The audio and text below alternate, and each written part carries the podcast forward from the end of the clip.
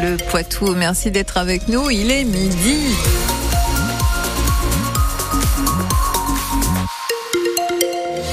Humide, c'est comme ça que sera la journée et puis aussi euh, le week-end. On y revient dans le détail après les infos. Baudouin-Calange, après la banque alimentaire, c'est au tour des Restos du Cœur de faire sa grande collecte annuelle. Ah, et depuis ce matin et jusqu'à dimanche, les bénévoles stationnent dans les supermarchés pour récupérer euh, des dons de denrées alimentaires ou encore de produits hygiéniques.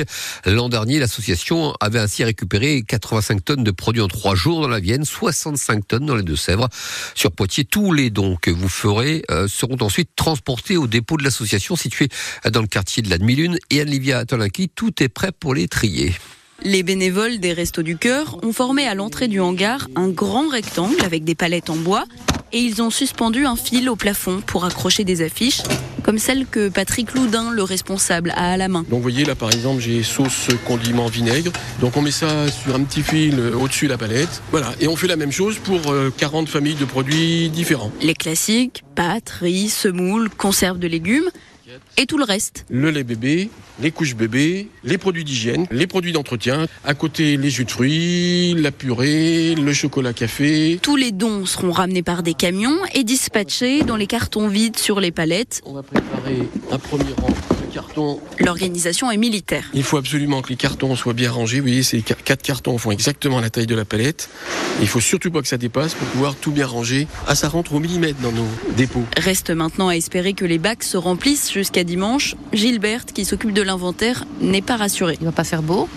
La conjoncture économique, l'inflation, il y a plusieurs facteurs qui vont entrer en ligne de compte. Et on a un petit peu peur ouais, de faire moins que les années précédentes. L'an dernier, les habitants de la Vienne avaient donné 85 tonnes de produits. Le record local est de 89 tonnes. Et je vous rappelle donc que cette collecte des Restos du Cœur se poursuit jusqu'à dimanche. 66 agriculteurs de la coordination rurale ont été interpellés ce matin aux abords de l'Arc de Triomphe. À l'aube, ils avaient convergé au volant de leur tracteur en direction de la place de l'Étoile avant de déverser de la paille, bloquant ainsi tous les accès. C'est suite à ces actions que la police est donc intervenue. La circulation est de nouveau possible autour de l'Arc de Triomphe. À quelques encablures de là se poursuit le Salon international de l'agriculture porte de Versailles et ce vendredi 1er mars, les Deux-Sèvres sont à l'honneur. L'occasion pour le département de lancer sa marque d'identification des produits 100% de Sévrien.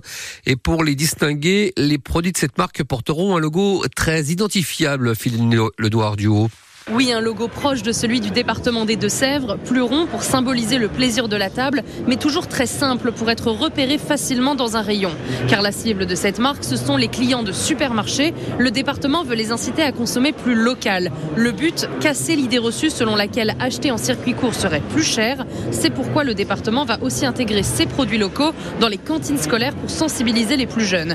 Et ces produits seront sélectionnés selon un cahier des charges bien précis. Ils doivent impérativement être produits en Deux-Sèvres ou bien dans le cas des produits transformés, ils doivent en majorité venir des Deux-Sèvres.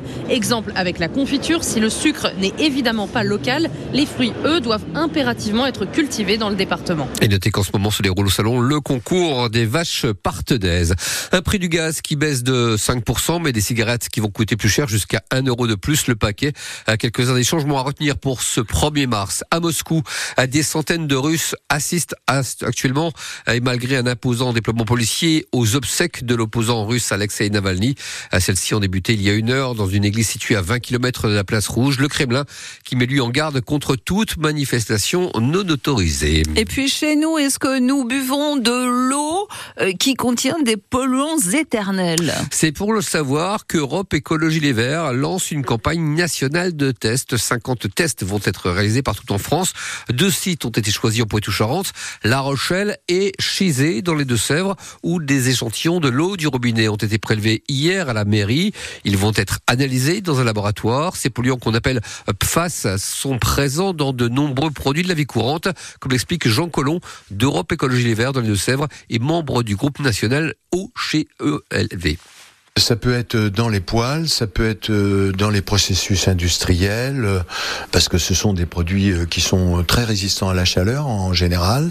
Ils ont commencé à être produits dans les années 40. Et il y a 4000 molécules de ce type. On les trouve quand on les cherche, en fait.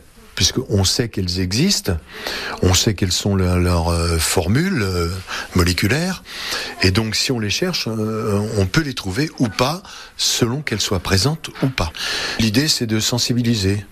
Et tant mieux si, par exemple, la moitié des tests français disent on n'a pas trouvé de PFAS dans l'eau, tant mieux. Parce que on n'est pas là pour stigmatiser, on est là pour informer, pour dire attention, bah, si vous n'en avez pas encore, bah, faites en sorte que vous n'en ayez pas du tout jamais. Les résultats de ces tests euh, menés sont attendus euh, pour le 22 mars, jour de la journée, mondiale de l'eau. Il y a du foot cet après-midi au stade René Gaillard. Les Niortais jouent à 15h face à Marignane. Le match a dû être avancé suite à un problème d'éclairage sur le stade. Et puis il y a du basket aussi ce soir à l'Arena Futuroscope. À Poitiers accueille à 20h l'équipe de Chalon-Reims pour le compte de la 22e journée de Probé.